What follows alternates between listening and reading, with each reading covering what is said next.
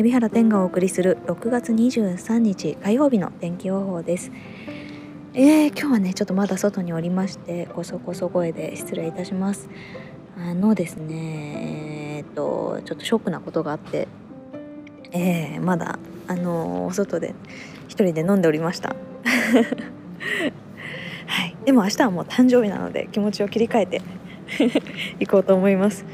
ねまあ誕生日って言っても仕事なんですけれども本当にね私誕生日に仕事があるのすごい嬉しくて、あのー、頑張ってあのやっていこうというふうに思っています。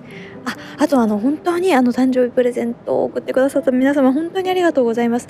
あの引き続きあのいつだって365日いつだってあのプレゼントを募集してますんでどうぞよろしくお願いします。って言ってみたりして すみません。それでは天気予報いきましょうか。えー、海老原天がお送りする6月23日火曜日の天気予報です。東北地方は梅雨前線や低気圧の影響で曇りのところが多く太平洋側を中心に雨の降るところがある見込みです。関東甲信地方は低気圧が関東の東海東海上を北上する見込みです。もう誕生日なのに噛むんだから。また甲信地方では気圧の谷や湿った空気の影響を受けるでしょう。このため曇りや雨で雷を伴うところがある見込みです。東海地方は次第に高気圧に覆われるため晴れるところもありますが湿った空気の影響で雲が多いでしょう。岐阜県や静岡県では雨の降るところがある見込みです。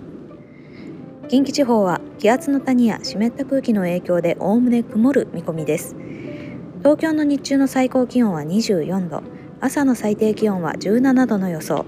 大阪の日中の最高気温は30度。朝の最低気温は22度の予想です。これ外で急に天気予報読み上げ出す 女大丈夫かな？それではまた明日。ハッピーバースデー私。